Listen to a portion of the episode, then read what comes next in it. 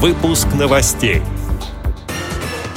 Активисты ВОЗ Белгородской области провели лекцию-тренинг для волонтеров.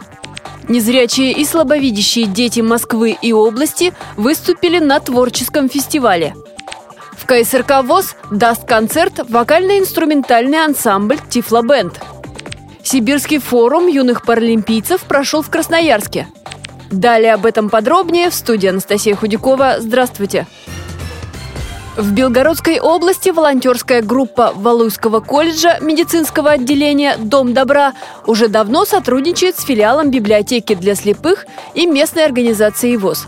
Идет новый учебный год, в колледж пришли новые студенты. Поэтому накануне Международного дня добровольцев активисты общества слепых провели лекцию-тренинг – Новый состав волонтерской группы студентов-первокурсников познакомили с основными правилами сопровождения незрячих людей. В дальнейшем для них организуют цикл занятий. И волонтеры получат не только теоретические знания, но и смогут применить их на практике. Третий фестиваль детского творчества под названием «Пусть всегда будет солнце» прошел в московском КСРК ВОЗ. Впервые его организовали как театральное представление. Номера коллективов соединялись единым сказочным сюжетом про царя Гороха и царевну Несмеяну. Два скомороха веселили царственных особ и объявляли номера участников. Свои таланты показали ученики коррекционных школ-интернатов для слепых и слабовидящих детей Москвы и области, рассказал начальник отдела по работе с молодыми инвалидами по зрению КСРК ВОЗ Василий Дрожжин.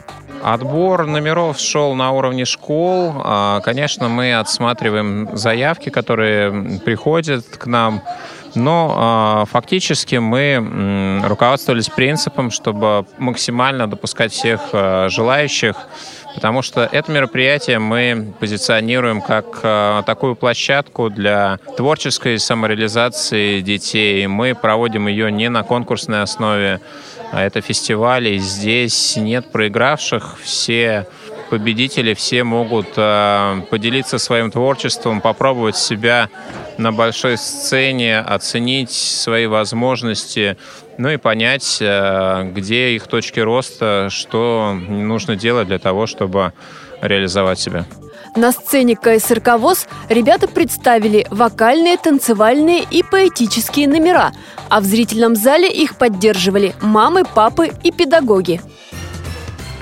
Культурно-спортивном реабилитационном комплексе ВОЗ в эту субботу вокально-инструментальный ансамбль «Тифло Бенд» даст концерт – в программе любимые многими песни из кинофильмов.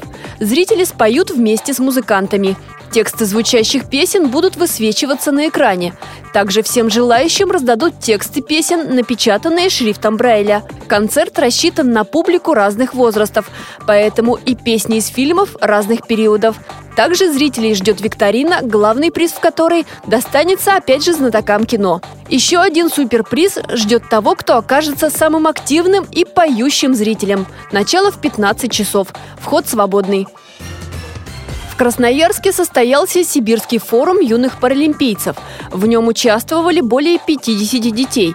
Все они проходят спортивную подготовку в подведомственных Минспорту Красноярского края спортивных школах, в том числе кандидаты в спортивные сборные команды региона и России. Мероприятие прошло в рамках Всероссийского форума по развитию паралимпийского движения в России и Международной декады инвалидов. Для участников организовали лекции, семинары и мастер-классы по адаптивным видам спорта, а также антидопинговую викторину.